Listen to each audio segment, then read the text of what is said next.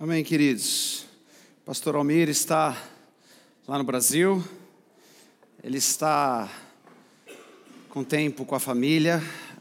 Alguns de vocês sabem que a cunhada dele está num câncer, numa fase terminal, e ele está é, com ela por um certo tempo. Então vamos estar orando. Abaixa a cabeça. Senhor Deus, nós queremos te agradecer tudo aquilo que o Senhor tem feito em nossas vidas, te agradecer porque Tu és o Senhor, Pai. Quero te pedir pelo pastor Almir, que o Senhor esteja abençoando ele, a família dele nesse tempo, Pai, tão triste e problemático, Senhor Jesus, que eles estão passando na família, Pai. Que o Senhor dê força, o Senhor os sustentem, Pai. Na tua palavra, na tua, na tua unção e no teu amor, Pai. O teu amor não falha, Pai.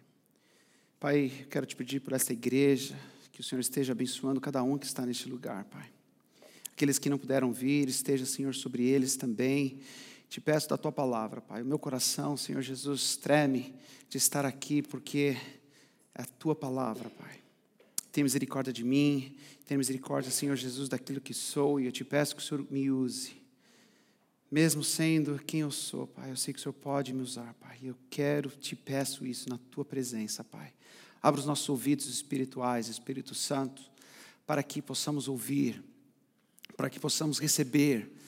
E, Senhor Jesus, levantar-se, Senhor Jesus, nos nossos dias, dia a dia, na tua palavra. Em nome do Senhor Jesus. Amém. Abra sua Bíblia em Josué 14, a partir do versículo 6. Josué 14.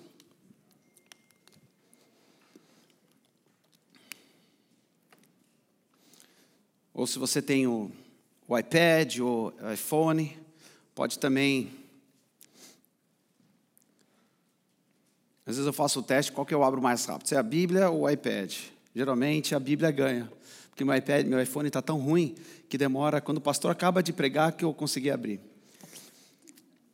Então, Josué 14, a partir do versículo 6. Os homens de Judá vieram a Josué em Gilgal.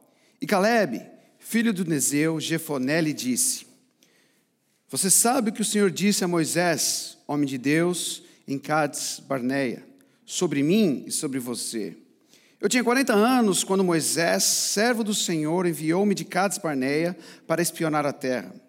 Eu lhe dei um relatório digno de confiança, mas os meus irmãos israelitas que foram comigo fizeram o povo desanimar-se de medo. Eu, porém, fui inteiramente fiel ao Senhor, o meu Deus. Por isso, naquele dia, Moisés me jurou: certamente a terra em que você pisou será uma herança perpétua para você e para os seus descendentes, porquanto você foi inteiramente fiel ao Senhor, o meu Deus. Pois bem, o Senhor manteve-me vivo como prometeu, e foi há 45 anos que ele disse isto a Moisés, quando Israel caminhava pelo deserto. Por isso, aqui estou hoje com 85 anos de idade, ainda estou tão forte como no dia que Moisés me enviou. Tenho agora tanto vigor para ir à guerra como tinha naquela época. Dê-me, pois, a região montanhosa que naquela ocasião o Senhor me prometeu na época você ficou sabendo que os Enaquins, os Enaquins eram gigantes. Os Enaquins eram homens poderosos e preparados para a guerra. Lá viviam com as suas cidades grandes e fortificadas. Mas se o Senhor estiver comigo, eu os expulsarei de lá, como ele prometeu. Então Josué abençoou Caleb, filho de Jefoné, e lhe deu Hebron por herança. Por isso, até hoje, Hebron pertence aos descendentes de Caleb, filho do Quenozeu, Jefoné, pois ele foi inteiramente fiel ao Senhor, o Deus de Israel. Hebron era chamada Kiriat Arba, em homenagem a Arba, o maior dos Enaquins, e a terra teve descanso de guerra. Amém? Palavra de Deus.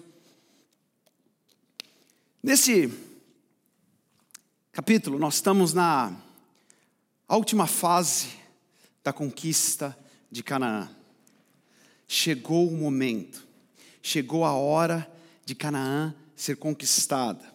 após batalhas e batalhas, após lutas e lutas, após diferentes situações acontecendo, chegou o momento de toda Canaã ser conquistada. Só que essa promessa era para ter acontecido 45 anos atrás. 45 anos que eles vagaram no deserto porque eles não creram na promessa de Deus. Em Números 13, 14, depois você pode ir lá na sua casa e ler, é o momento que Moisés manda 12 espias para ver a terra. 12 espias. E eles passam 40 dias nesta terra e eles voltam. E diz a palavra de Deus que dois homens, Josué e Caleb, eles voltaram dizendo o seguinte: Olha, a terra é boa, a terra é fértil, a terra é a terra que deu, que mana leite e mana mel. A terra é boa, vamos lá. Se nós formos fiéis, Deus irá nos ajudar a conquistar a terra. A perspectiva deles era: Deus vai nos dar a terra. A realidade era outra. Só que os outros dez mostraram a realidade que estava acontecendo. Não, lá vivam, vivem os enaquins, homens fortes, gigantes, poderosos de guerra. Eles vão nos destruir como gafanhotos eles vão nos acabar, não tem como, nós somos pequenos, eles já são preparados para a guerra, eles já são formados para guerrear, eles são grandes em estatura, eles são gigantes, olha o tamanho nosso. Eles são aquilo que nós não vamos conseguir. E a Bíblia diz que por causa disso o povo teve medo. E eles começaram a murmurar, começaram-se a, a, julgar, por que, que vocês nos trouxeram até aqui para morrer? Por que, que vocês fizeram isto? Vamos voltar para o Egito, vamos voltar para a terra que Deus nos tirou. Você, Moisés, nos trouxe até aqui para quê? Está vendo? Olha a terra dos gigantes. E diz a Bíblia que Moisés, Arão, Josué e Caleb rasgaram suas vestes, e Josué e Caleb disseram: Irmãos, não, Deus está sobre nós, Deus é o Deus, nosso Deus. Nós vamos conquistar, porque se Ele estiver conosco, se nós somos fiéis, Ele nos ajudará a vencer as batalhas e nós conquistaremos esta terra. E diz a Bíblia que o povo pensou em apedrejá-los. E Deus aparece no meio da situação, o anjo do Senhor aparece e fala: Eu vou destruir todo esse povo, vou destruir esse povo que murmura, que não entende aquilo que eu quero. E Moisés fala: Não, não pode fazer isso, Deus. E Deus muda a situação e fala assim: Tudo bem. Toda essa geração não vai entrar em Canaã. A partir de 20 anos, ninguém entrará em Canaã. Só Josué e Caleb, porque eles foram fiéis à minha promessa. Aí uma coisa interessante, que aí o povo começa a chorar e eles falam o seguinte: "Não, vamos lá, vamos conquistar a terra". Moisés fala para eles: "Não, agora não. Deus não está mais com vocês, vocês vão, vocês vão perder". E eles foram e perderam. Eu quero fazer uma pergunta para você. Eu quero que você pense, porque é muito importante você entender aquilo que está acontecendo no seu coração. O que está te desanimando neste momento? Se Deus te agora chegar na sua frente e falar, Nildo, o que está te desanimando? Por que você está desanimado? O que você falaria? Qual que era aquela paixão que você tinha antes, aquele fogo, aquela eu vou conseguir, só que pelo tempo você não existe mais. O que, que é? O desânimo, ele nos. O problema do desânimo é que ele nos faz parar no meio do caminho. O desânimo, ele nos leva à desistência. Interessante que o desânimo atinge todos nós. Não importa a sua religião, não importa a sua crença, não importa se você é branco ou é, é de cor, se é um asiático ou um brasileiro, se você é rico ou se você é pobre, se você é jovem ou se você é um senhor de idade. Todos nós desanima, desanima, desanimamos. Todos nós estaremos desanimados algum tempo. E é interessante que não importa a sua situação. Quantas vezes você acorda, está tudo bem na sua vida e você acorda desanimado? Davi dizia: Senhor, porque a minha alma está angustiada, porque a minha alma está abatida.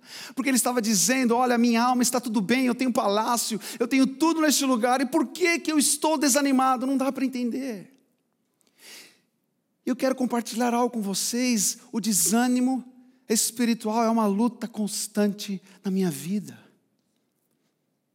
Eu luto constantemente contra o desânimo, contra aquelas palavras que vêm ao meu coração de repente dizendo: Olha, você não é um bom pai, você não é uma boa mãe, você não é um bom líder, você não é um bom profissional, você não é isso, você não é isso, você não tem capacidade, você por que, que você está fazendo isso? E a gente vai ouvindo essas, essa voz interior que é jogada pelo diabo, e nós, de repente, nós estamos, é verdade, eu não sou um bom pai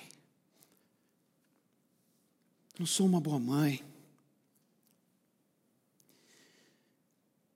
Esse desânimo, ele pode ser físico, ele pode ser emocional, pode ser espiritual. O grande problema do desânimo é que ele nos faz desistir e perdemos grandes oportunidades. Quando a gente vê um bilionário, esses homens bilionários, nós pensamos: não acredito que esse cara teve essa ideia. Como que ele teve essa ideia e eu não tive? É, olha isso. Você vê o produto, meu. É, o cara conseguiu ganhar dinheiro com isso. Só eu que penso isso? Não, acho que todos nós. Só que o grande problema é que esse desânimo faz as nossas vidas perder as oportunidades, porque a oportunidade, toda oportunidade, ela é grande no começo, e ela é estreita no meio, e ela é grande no final. A oportunidade, toda oportunidade que vai surgir na sua vida, ela será uma oportunidade que você vai, vai olhar para ela e vai dizer assim: meu Deus, isso vai dar certo. Ninguém entra numa situação dizendo, ah, isso não vai dar certo. Nós entramos numa situação dizendo, nossa, isso vai dar certo, essa ideia que eu tive vai dar muito certo. Só que no meio do caminho, no meio onde que tem que ter suor, que tem que ter lágrimas, que tem que continuar, nós desanimamos. Em Hebreus diz que a nossa vida é uma maratona. Ela não é uma corrida de 100 metros. Quando eu estava preparando essa pregação, eu conversei com alguns maratonistas e perguntei: o que é mais difícil para você?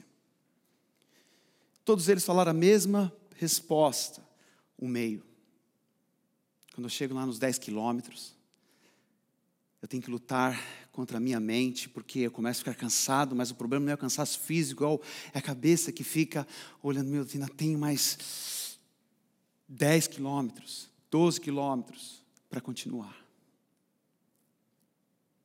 Às vezes eu estou fazendo exercício, eu começo a correr, eu vou lá duas milhas. Aí eu começo a ficar com ansiedade no meio da minha duas milhas, né? Não dou risada não, é meus exercícios diários. Estou na primeira milha, oh meu Deus, duas milhas. Aí eu começo a acelerar a maquininha, então eu começo a acelerar para chegar mais rápido. Porque eu não quero ficar mais meia hora correndo, então eu começo a acelerar e começo a correr lá.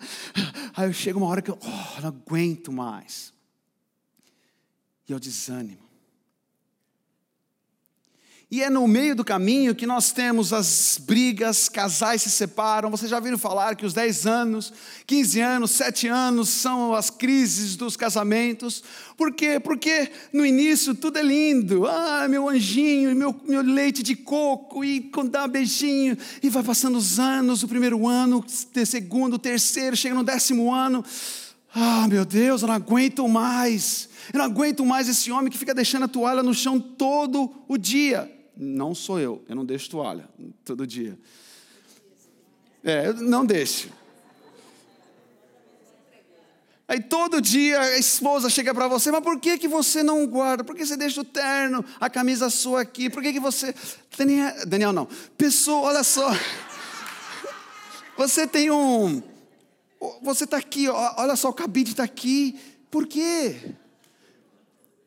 É quando se passa 10 anos, 15 anos, 16 anos, que você vai e os homens, principalmente vocês, homens, nós, homens, nós temos a deixar de amar, porque nós passamos o tempo, nós não ligamos mais, no meio de dia nós não falamos mais. Falei para mim, para a Fabiana hoje, que eu oro todos os dias, para que eu me apaixone cada vez mais pela minha esposa, não porque eu sou um homem bom, meu marido, não é isso, porque eu conheço o meu coração. Eu conheço que é uma arma que eu luto, que eu tenho que lutar contra o desânimo, seja ele espiritual, seja ele emocional. É uma fraqueza que eu tenho e eu luto constantemente na minha vida. Eu quero compartilhar com vocês os quatro pontos, ao meu ver, que levam ao desânimo. Quatro pontos essenciais que nos levam ao desânimo, a fadiga ou cansaço, frustração, perda da visão e o medo. Fadiga, cansaço, frustração, perda da visão e o medo. Primeiro, a fadiga e o cansaço. Fadiga ou cansaço te levará ao desânimo. É uma palavra em inglês que eles falam burnout, que eu adoro essa frase porque é, é o significado de um tanque, a última gota, é o esgotamento, acabou, não existe mais gasolina no tanque. Você chegou ao burnout, você chegou ao cansaço extremo, e esse cansaço, essa fadiga, ela vai te levar ao desânimo. Por isso que Deus estipula, é importante você ter descanso. Queridos, não é pecado você sair, você ter fã. Não é pecado você descansar. Tem pessoas que não querem descansar porque acham que é pecado. Não! Deus, de quando Ele, ele criou o, ano, o dia sabático, Ele criou por um motivo, para que você descanse. O nosso corpo tem que descansar, porque Deus sabe que se eu ficar estafado, ficar cansado, eu vou desistir. Quantos pastores desistem no meio do caminho. Tem uma, uma empresa que ela faz aqui nos Estados Unidos relocação de pastores. Ela reloca pastores de igreja para igreja. Só que esse, esse lugar, eles não aceitam currículos na segunda-feira. Eles não recebem nenhum currículo na segunda-feira. Sabe por quê? Porque segunda-feira a maioria dos pastores querem desistir. Por quê? Porque eles estão cansados. Eles vieram aqui na igreja pregar, fazerem tudo. Aí chega uma pessoa no final: Pastor, o cafezinho estava ruim.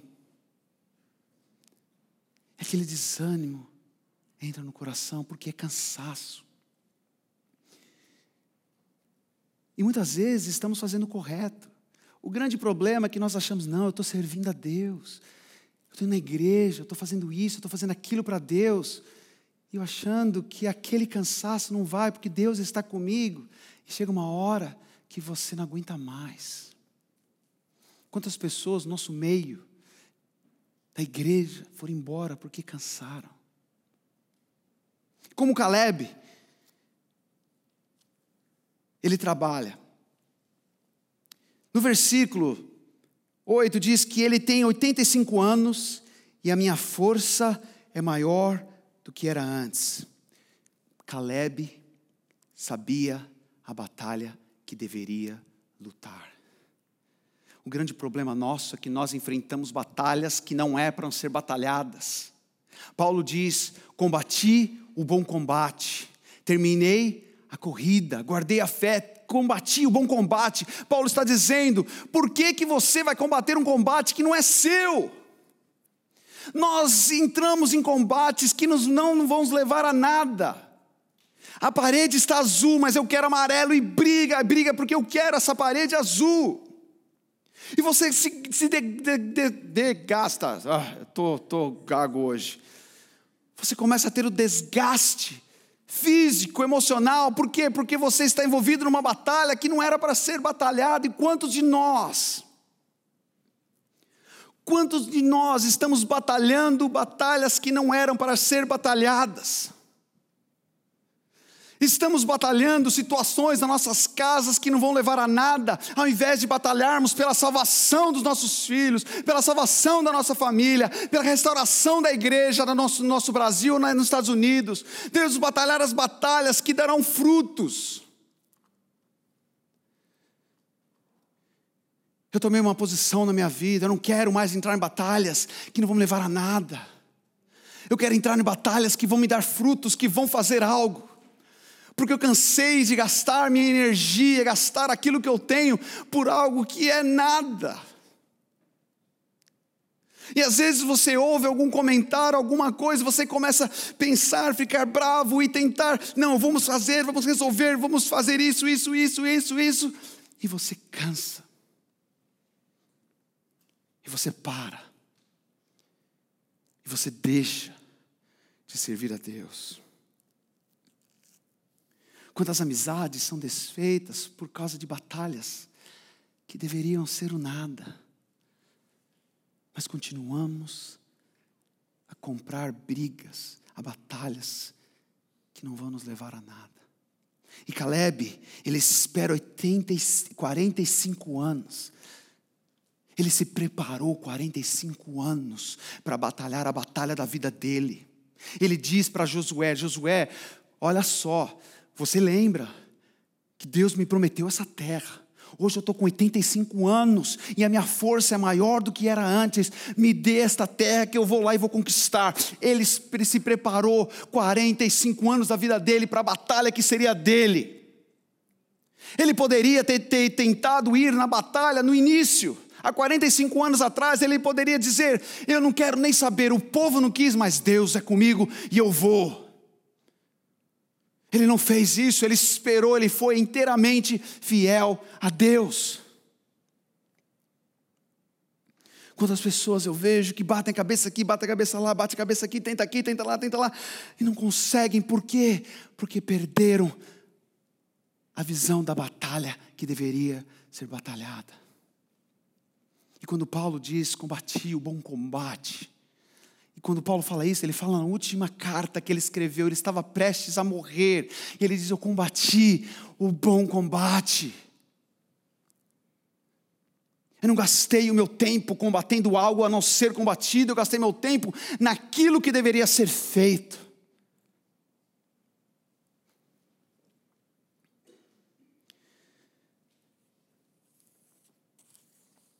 E nós devemos nos preparar para as batalhas.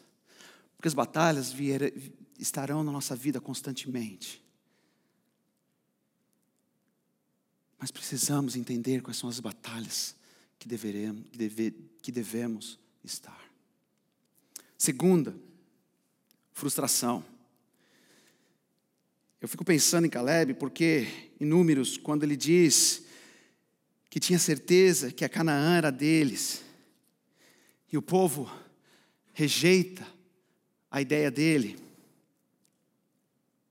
E frustração é o sentimento que surge quando não realizamos um desejo ou uma necessidade pessoal. Ou seja, é reação de uma expectativa não correspondida. Por outras palavras, podemos dizer que aquilo que sentimos quando algo que queremos ou esperamos não acontece. Frustração é eu espero algo da Vera e a Vera não faz aquilo que eu esperava. Eu me frustro com a Vera. Eu falei, poxa, eu pensei que a Vera ia fazer aquele bolo de macaxeira para mim, hoje ela não fez. Não, não, tem, não é isso não, viu Vera? Eu pensei que eles iam fazer isso, eles não fizeram. Eu esperava que meu esposo falasse algo para mim, ele não fez, ou meu filho fizesse algo e não foi, ele não fez, ou que meu filho fiz, e seguisse a carreira de medicina, ou de farmácia, ou de engenharia, ele não fez, e eu me frustro. E a frustração nos leva a um cansaço emocional ao cansaço espiritual, porque você se frustra cada dia por alguma coisa que você esperava e não acontece. Caleb esperava, Caleb tinha certeza essa terra é nossa. Gente, eu estou com 40 anos. Vamos, eu não sei quanto tempo eu tenho. É agora ou nunca. Fico imaginando Caleb. Esses dias eu estava pensando da minha vida, estou 43 anos, e eu pensando, estou umas ideias novas na minha cabeça, e se acontecer, vai concretizar daqui 13, 15 anos. Eu pensei, nossa, vou estar com 50 e tantos anos, não, não, esquece, vou estar velho já. Aí eu lembrei de Caleb, eu tenho mais ainda uns 43 anos, para dizer que a força minha hoje, de 85 anos, é muito maior do que tinha aos 40. Caleb venceu a frustração com uma condição: ele foi inteiramente fiel ao Senhor.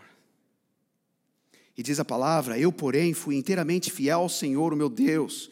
Por isso, naquele dia, Moisés me jurou: certamente a terra que você pisou será uma herança perpétua para você e para os seus descendentes, porque você foi inteiramente fiel ao meu Deus. Caleb entendeu que, mesmo não conseguindo naquele momento, ele tinha uma promessa de Deus. Mesmo ele não, conseguindo aquilo naquele momento, ele tinha uma promessa de Deus. E ele foi fiel ao Senhor. Ele podia ter deixado a Deus, não, não quero mais saber de Deus, não quero mais saber desse povo, vou embora não quero mais estar com ninguém desse povo, não quero mais estar nessa igreja, não quero mais estar na minha família, cansei dessas pessoas, eu me frustrei, eu me frustro todos os dias com essas pessoas, para quê? Não aguento mais o meu casamento, chega. Aos jovens que se frustram porque não conseguem aquele emprego, o namorado não vem, a namorada não vem, e se frustra e fala: Quer saber de uma coisa? Eu vou em outro lugar conseguir aquilo que eu quero. Caleb ele permaneceu fiel à promessa de Deus. E quando desanimamos, nós nos frustramos, e quando nós nos frustramos, nós desanimamos. Qual foi a promessa que Deus lhe deu no seu coração?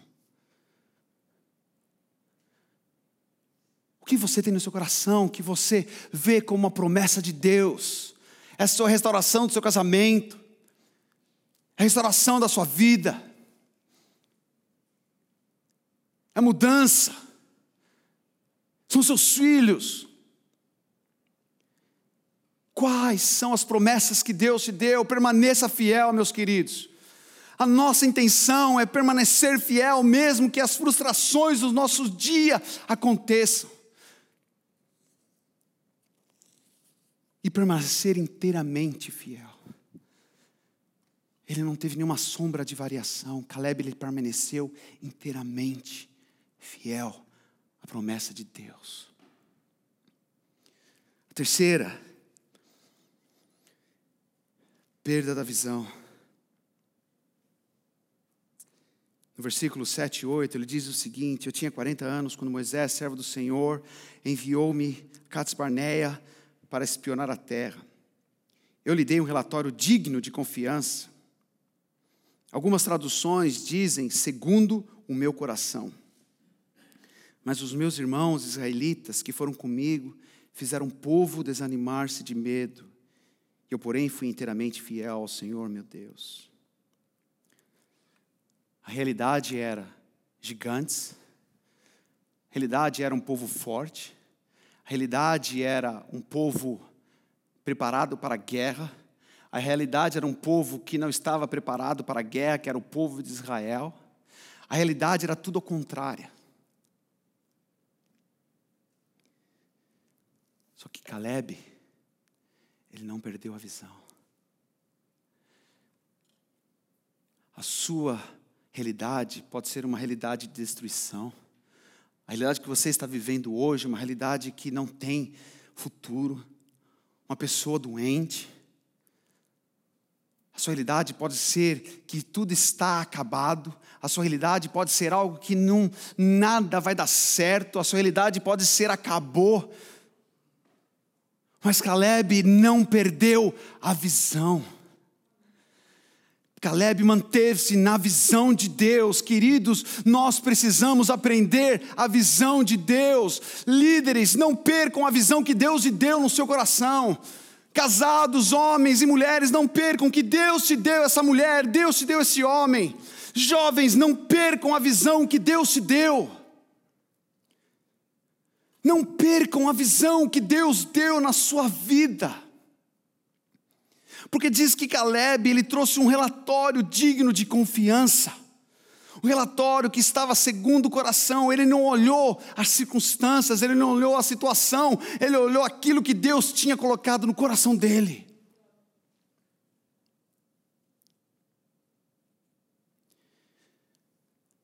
Quantas vezes nós ouvimos, ah, você não é o inteligente bastante, você não é isso, você não é aquilo, você não vai conseguir. Para quê? Para quê? Por que tentar? Por que fazer? Olha a sua realidade, sai daí, deixa. Você não perdeu a visão.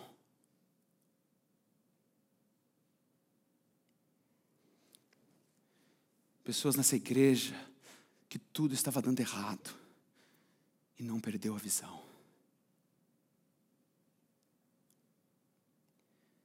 Não perderam a visão. A Letícia, desculpa Letícia, mas eu preciso dar esse testemunho. Letícia, quando deu tudo errado, ela não perdeu a visão. E quando ela engravidou novamente, Muitos poderiam pensar, mas para que que doideira é essa? Mas ela tinha uma convicção que Deus tinha um propósito e ela continuou naquela visão de Deus. Ela não perdeu a visão de Deus. E aí está o fruto. Ela experimentou algo que muitos de nós nunca iremos experimentar, que é experimentar a visão de Deus concretizada na nossa vida, porque desistimos, porque estamos desanimados.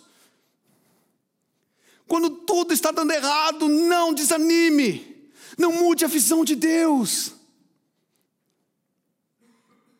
Eu estou dizendo isso para vocês, meus irmãos, porque essa palavra fala no meu coração. Porque quantas vezes eu pensei de parar e olho para a visão que Deus me deu.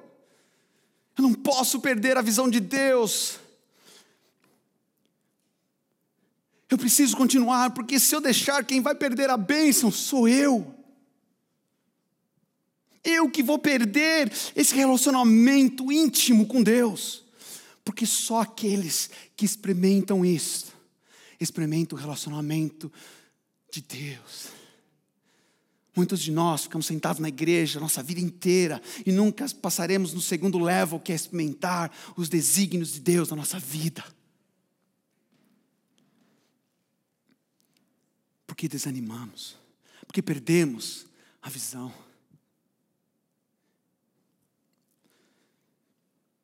Não perca a visão, meu querido. Mesmo que demore 45 anos.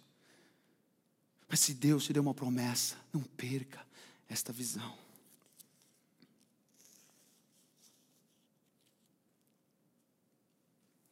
E o quarto e último é o medo.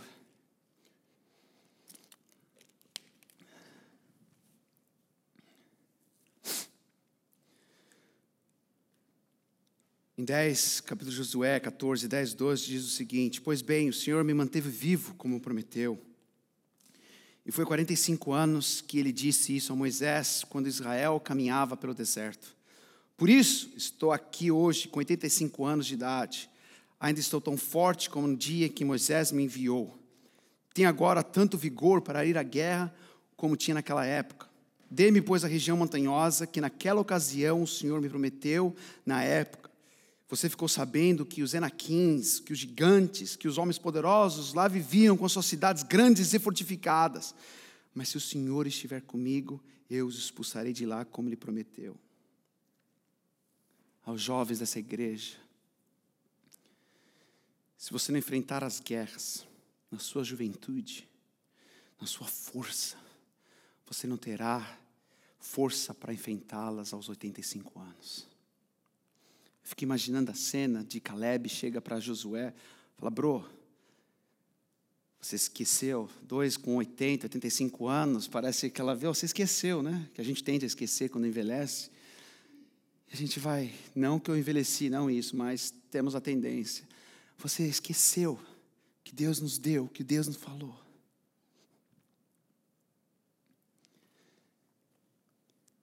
Caleb, ele aprendeu a confiar inteiramente em Deus, mesmo pelo erro do povo.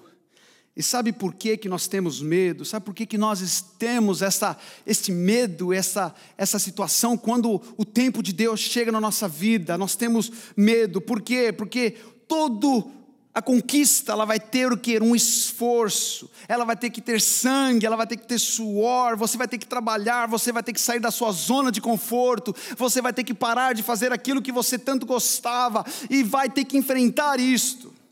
Mas nós temos medo porque, não, já estou com 85 anos, já estou com 40 anos. Está tudo bem, eu estou aqui, está tudo bem, estou sentado, estou gostoso, não preciso chegar mais cedo, não preciso fazer nada, está tudo gostoso na minha vida, para que, eu vou enfrentar isto? Meu casamento está bem, meus filhos já se formaram, para que eu vou ter que fazer a obra de Deus e fazer uma viagem missionária? Eu posso agora aproveitar a minha vida, descansar aquilo que eu tenho que descansar.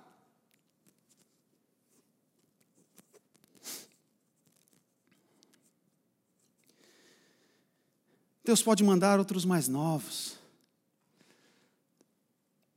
Deus vai fazer. Nós cristãos, nós temos essa. Às vezes a gente erra porque, não, Deus vai fazer. Ou oh, não foi da vontade de Deus. Não. Deus vai falar para você: não, não, não, não. Você desistiu. Você ficou com medo.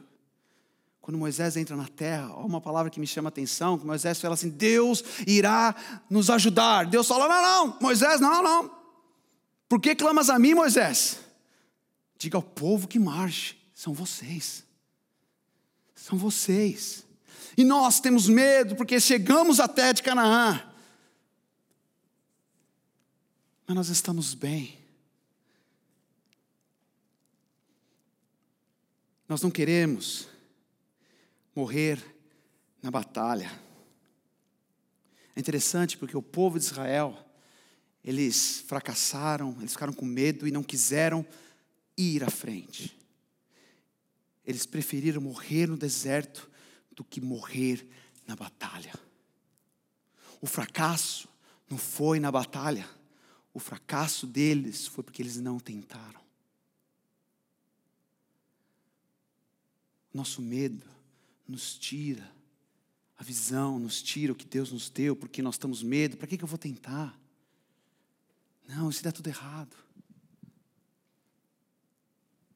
E é muito interessante que o povo, na hora que eles perceberam que eles tinham feito, eles perderam o momento. Só depois de 45 anos chegaria o momento novamente. O fracasso deles, do povo de Israel, foi não tentar a batalha. E você? Você está com medo de entrar na batalha? Ou você quer preferir morrer no deserto e fracassar no deserto, ao invés de fracassar tentando o propósito de Deus na sua vida? Deus procura homens e mulheres que não têm medo, Deus procura homens e mulheres que sabem do desafio e olham e falam: Deus, eu sou fraco. E Caleb falava: Senhor, se eu for inteiramente fiel, Senhor, eu sei que o Senhor pode fazer. Porque Caleb tinha medo também, mas ele sabia do poder de Deus. Quantos de nós querem queremos experimentar a graça de Deus? Mas nós não queremos entrar na batalha do perdão e do amor.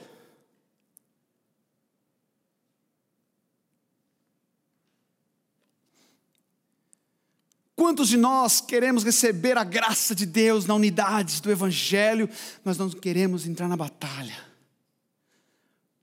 Porque quando nós entramos, o perdão, como é difícil. O amor, o serviço, eu não quero, eu tenho medo. E nós perdemos a grande oportunidade de sentir aquilo que Deus pode fazer. Queridos, são no meio das batalhas, das situações difíceis, que nós vamos encontrar algo de Deus. Teve um tempo que nós tivemos, eu e a Fabiana, tivemos alguns desavenças com alguns irmãos. Eu vou dizer uma coisa para vocês, queridos. Foi um tempo de cura. E hoje eu olho para essa família e eu falo, eu amo muito mais. Eu espero que eles nos amem muito mais também, porque nós experimentamos algo que o mundo não dá, que é o perdão. Nós entramos, nós não deixamos o diabo tirar isso do nosso coração. Nós entramos na batalha do perdão, do amor, do reconciliamento, da vitória de Cristo no nosso coração. Eu poderia ter saído, a pessoa poderia ter saído, tudo ter acabado e nós não experimentaríamos aquilo que Deus tinha para nós.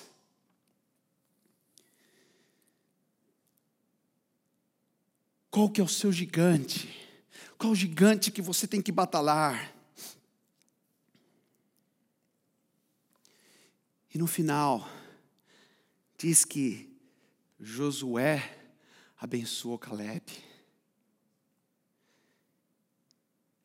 e deu uma terra de gigantes a ele. Acho que a gente precisa mudar o nosso conceito de bênção. Nós achamos que a bênção de Deus é o descanso. Nós achamos que a bênção de Deus é você tomar água de coco na praia. Nós achamos que o descanso de Deus é você acabou, estou na bênção, entrei na Canaã, agora vai ter lá o mel, o leite, tudo isso gostoso e acabou. E diz a palavra que Josué deu uma terra para Caleb conquistar. A bênção de Deus é você entrar na batalha. Me perdoe falar isso. A bênção de Deus na sua vida é você vai entrar na batalha. Ontem eu estava falando com a Paula e a Paula me disse algo que profundamente mexeu no meu coração. Ela disse: Daniel, as batalhas que eu tinha antes, que me fizeram me aprimorar na fé, hoje eu passo por elas e vejo que elas não são nada porque esse é o propósito de Deus. Nós vamos passando por uma batalha. Hoje nós vencemos, nós vamos entrar numa outra batalha. Nós vencemos, nós vamos passar por uma outra batalha e nós vencemos. E quando nós chegarmos diante do nosso Deus, Jesus vai falar: Vem a mim, meu filho, porque você merece o descanso da eternidade. Josué abençoou Caleb, dando uma terra para ele conquistar. E olha só que interessante, diz a palavra de Deus no final, o último versículo do capítulo 14: e a terra teve descanso de guerra. Quero dizer uma coisa para você. Não desanime. Não deixe aquilo que Deus te deu para trás. Continue seu caminhar, sabe por quê? Porque da guerra que você vai batalhar, você vai transformar aquela terra em uma terra de paz para a sua descendência, para os seus filhos, para os filhos dos seus filhos, porque é isso é a presença de Deus, essa é a palavra de Deus. As nossas batalhas não são para que nós sejamos vitoriosos, nós temos as nossas batalhas para que o povo de Deus seja vitorioso. Ele mudou uma terra, uma terra que estava fortificada para a guerra, uma terra que estava preparada para a guerra, e ele transformou aquela aquela terra em uma terra de paz. Não desanime, porque não é para nós. Não é você que vai ser abençoado. São as pessoas que estão ao seu redor, que receberão a bênção de Deus através das suas batalhas. Ontem, quando a Paula e o Marcelo estavam falando comigo, eu fui muito abençoado por Deus, pela vida deles. Por quê? Porque as batalhas que eles passam, que eles passaram diariamente, eles estão trazendo bênção na vida dos outros. Queridos, não desanime. Não desanime. Não desista. Don't give up. Não deixe aquilo que Deus, você chegou hoje aqui nessa noite dizendo: acabou, não aguento mais, estou cansado, não quero mais saber disso. Deus tem uma palavra na sua vida dizendo: não desista. Seja fiel a Deus, seja inteiramente fiel a Deus, não se frustre, não perca a sua visão, não tenha medo, não se canse, porque Deus é o Deus da tua vida.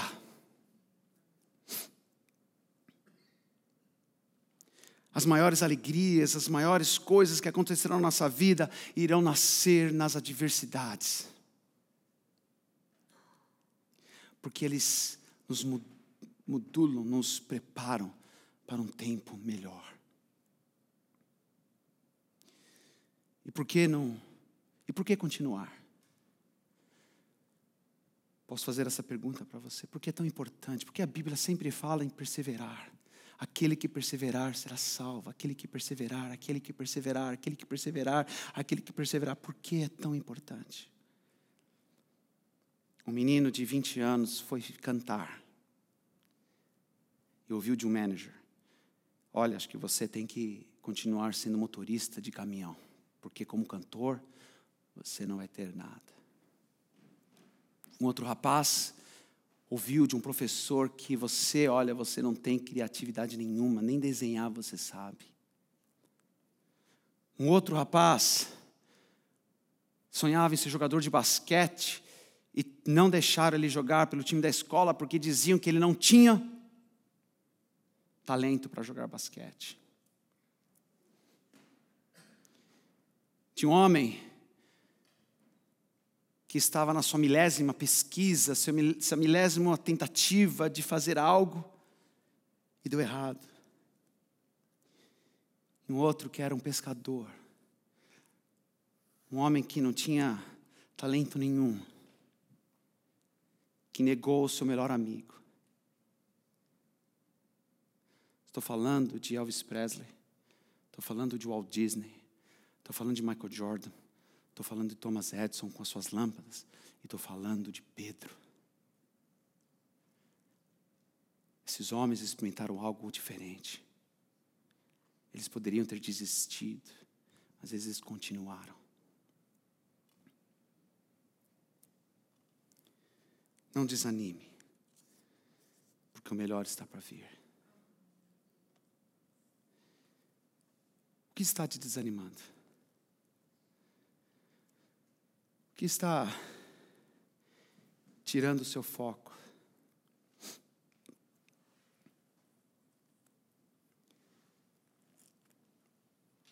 Baixe tua cabeça.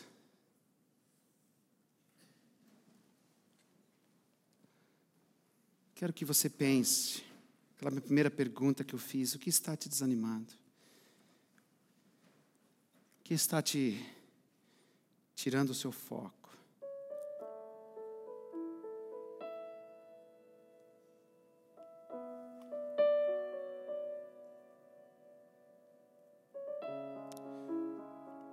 Pode ser a realidade que você está enfrentando nesse momento, gigantes. Pode ser os seu chefe. Pode ser a sua realidade da solidão, vivendo nos Estados Unidos. Pode ser o seu cansaço físico e emocional que você já não quer mais fazer as coisas que Deus tem colocado no seu caminho.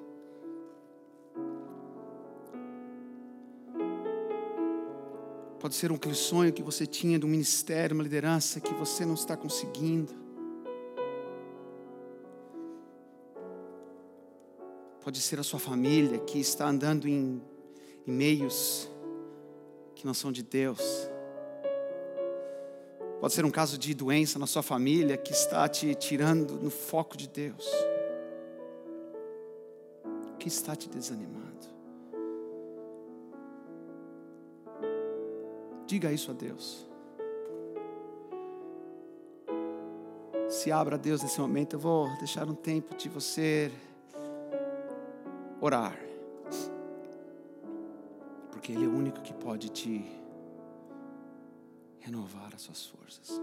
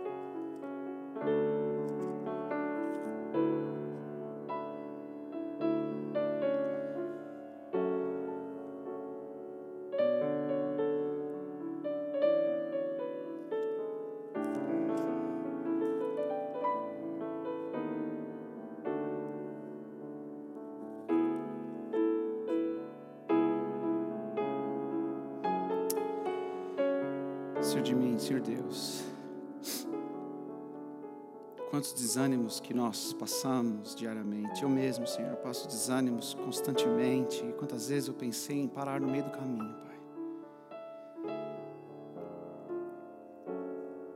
Pai, eu quero te pedir, Pai, que o Senhor nos dê força, Pai. Que o Senhor nos pegue pelas nossas mãos, porque nós somos fracos e nós não temos forças para segurar as tuas mãos, Pai.